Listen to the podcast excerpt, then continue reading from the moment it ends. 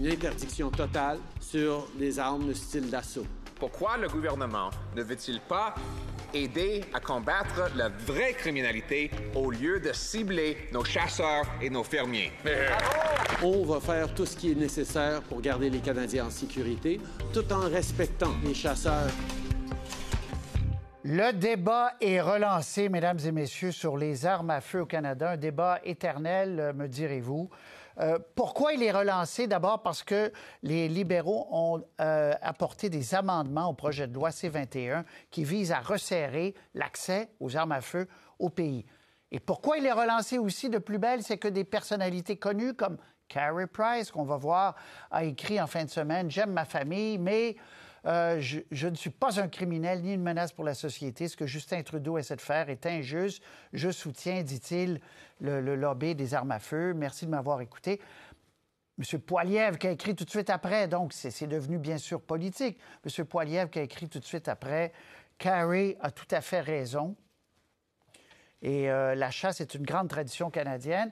Et je vous signale, avant de parler, passer la parole à mes invités, que Carrie Price vient de tweeter il y a une seconde en disant Mes opinions sont les miennes et j'y crois. La raison pour laquelle je me suis prononcé sur cet enjeu, c'est parce que c'est dans l'actualité et pas par manque de respect envers qui que ce soit.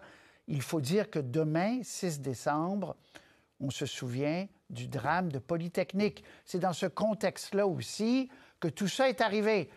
Pour en débattre avec nous, Heidi Rajen de Poly se souvient. Bonsoir, Madame Rajen, et Martin Bourget aventure chasse et pêche. Madame Radjen, bien sûr, qui prônait l'élargissement de l'interdiction des armes à feu. Et M. Bourget, vous, vous dites que les chasseurs devraient euh, pouvoir garder leurs armes. D'abord, Madame Radjen, euh, ce qui a compliqué encore le débat, c'est le, passez-moi l'expression, le timing, Madame Radjen. On est le 5 décembre. Euh, c'est plus difficile comme débat, bien sûr. C'est plus, pardon, c'est plus difficile, mais c'est aussi pertinent. En fait, euh, je pense que c'est important de souligner que ça fait 33 ans qu'on se bat pour l'interdiction des armes d'assaut. Euh, c'est pas vrai qu'on veut élargir l'interdiction euh, vers les armes de chasse. Euh, nous, on est convaincus que l'amendement proposé fait justement ça, vise les armes d'assaut.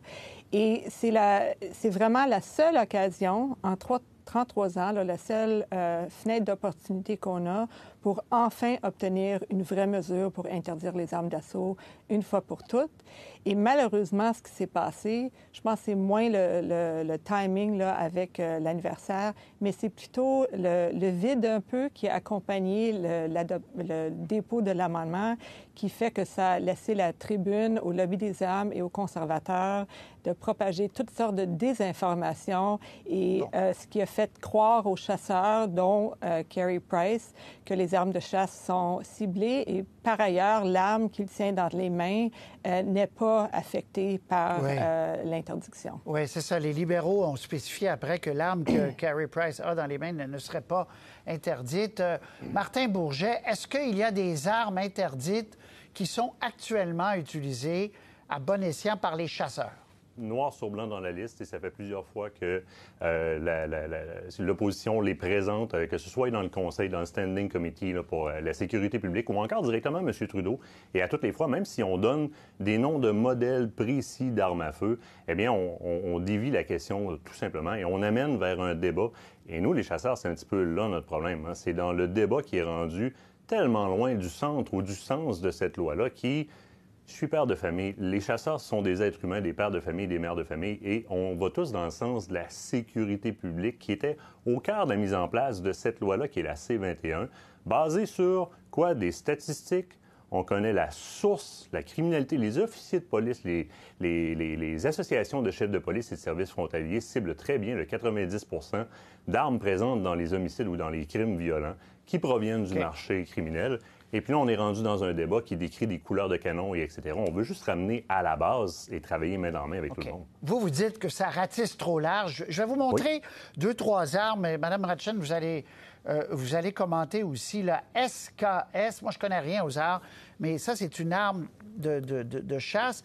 Mais est-ce que ce n'est pas parce qu'on peut la munir d'un chargeur avec plusieurs munitions que c'est ça le problème, M. Bourget? Dans le, nouvel amendement qui est proposé, on stipule euh, toute arme à mécanisme semi-automatique à percussion centrale avec chargeur détachable de 5 cartouches, dont de plus de 5 cartouches.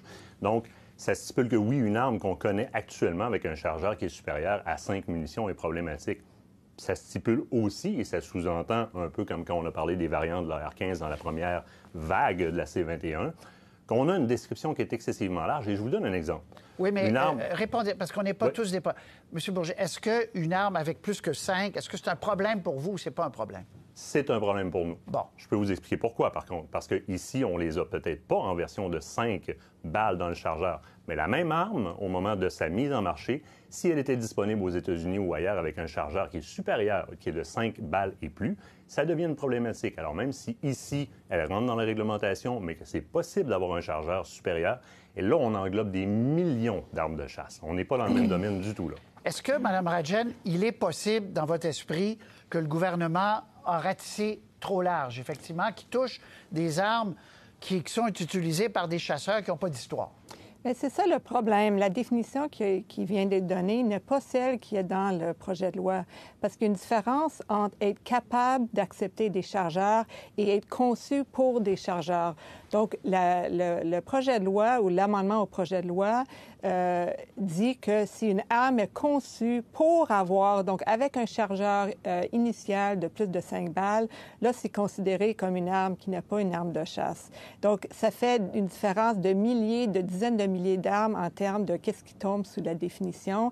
Et bien sûr, nous, je répète, on n'est pas contre les armes de chasse, on l'a jamais été, euh, mais cette définition qu'on a maintenant devant nous, c'est à peu près la même qu'il y a en, Nouvelle-Zélande, où eux, euh, il y a deux ans, après des tueries de masse, qui ont fait la même chose. Puis ils n'ont pas visé les armes de chasse, c'était les armes d'assaut. OK. Donc, M. Bourget, expliquez-moi pourquoi un chasseur aurait besoin d'une arme qui tire cinq euh, coups de suite.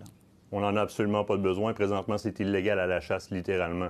Ce qui nous inquiète, et je comprends que c'est pas écrit de cette façon-là dans la loi, donc on dit présentement dans l'amendement avec chargeur détachable de 5 munitions et plus. Mais on a tous entendu en comité, la réponse était qu'un chargeur soit disponible à l'origine quand l'arme a été mise en marché de 5 munitions et plus. C'est ce qu'on entend inclure. Et on a été échaudé avec la première passe de variant à telle arme qui ouvre excessivement large le listing. Non, on n'a pas besoin de plus de 5 balles. Le problème, c'est que ça, nous, ça permet par la suite de relister énormément d'armes à feu. Et ça, oui, ça concerne des millions d'armes à feu au Canada. OK. Donc, ce que, ce que dit M. Bourget, Mme Rajan, c'est que euh, il, a peur que, que l'interprétation soit trop euh, euh, large, là. Bien, c'est en fait c'est moi je dis que l'interprétation de la vraie mesure est trop large parce que la vraie mesure est plus limitée de ce que ce qu'on entend euh, maintenant et ce, que le lobby des armes et les conservateurs disent? Et pour une autre question, euh, donc euh, ce qui fait partie de l'amendement, c'est, c'est une énumération de modèles. Et là aussi, il y a des modèles d'armes de chasse qui sont nommés dans cette liste-là, mais sont nommés parce qu'ils viennent dans différents calibres. Et euh, ce que les experts gouvernementaux ont expliqué aux députés conservateurs en comité législatif, donc explication que maintenant ils font comme s'ils l'ont pas entendu, c'est que seul, c'est seulement les modèles qui dépassent des seuils de 10 000 kJ d'énergie initiale euh, de la balle euh, qui sort du canon. Et là, on parle de... C'est seulement ces modèles-là qui sont interdits, pas tout le reste. Alors, c'est, c'est vraiment la grosse désinformation qui fait peur aux chasseurs. Vous, vous dites que les, conservateurs sont partis en peur, là, vous dites. Bien, ce qu'ils font, comme le lobby des armes, ils font peur aux chasseurs. Ça a toujours été une stratégie du lobby des armes d'essayer de faire, de dire aux chasseurs qu'on va, qu'ils sont les prochains, leurs armes, ou que leurs armes sont inclus, comme ils l'ont fait en 2020, puis ils se sont trompés. Euh, et ça les aide. Ça les aide euh, pour s'opposer au projet de loi. Monsieur Bourget, vous pourriez être rassuré si on était un peu plus précis dans les amendements. Bien, définitivement. Et puis, je vais parler de désinformation dans le même sens. Et j'aime me baser sur des faits et des statistiques. Prenez le document qui a 300 quelques pages. Allez voir dans le document sur Weatherby Mark V, Ruger Number One, les Mazar, etc. Ce sont des noms de modèles qui sont inscrits, ce ne sont pas des calibres. Et ça, on y a goûté dans la première passe. On a parlé d'un modèle et de ses variants, et par la suite, on a englobé tout ce qui ressemblait à une arme militaire, peu importe qu'elle ait été adaptée pour son ergonomie au niveau de la qualité du tir ou OK. pas. Là, on parle de nom de modèle. Ce n'est pas vrai que les, que les calibres sont listés là-dedans. C'est écrit noir sur blanc. Ça, ce n'est pas de la désinformation, ce sont des faits. Le comité Je peux juste ajouter que Euh, en, 10 secondes, Mme en haut de la liste, le paragraphe dit seulement les armes qui dépassent 10 euh, kilojoules d'énergie parmi les modèles.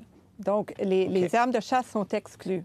Très bien. On a, on a compris l'essentiel de, vo- de, votre, de vos positions. Le comité retravaille demain parce que manifestement, il y a, il y a du travail à faire encore. Merci beaucoup de nous avoir éclairés ce soir. Merci. Au revoir.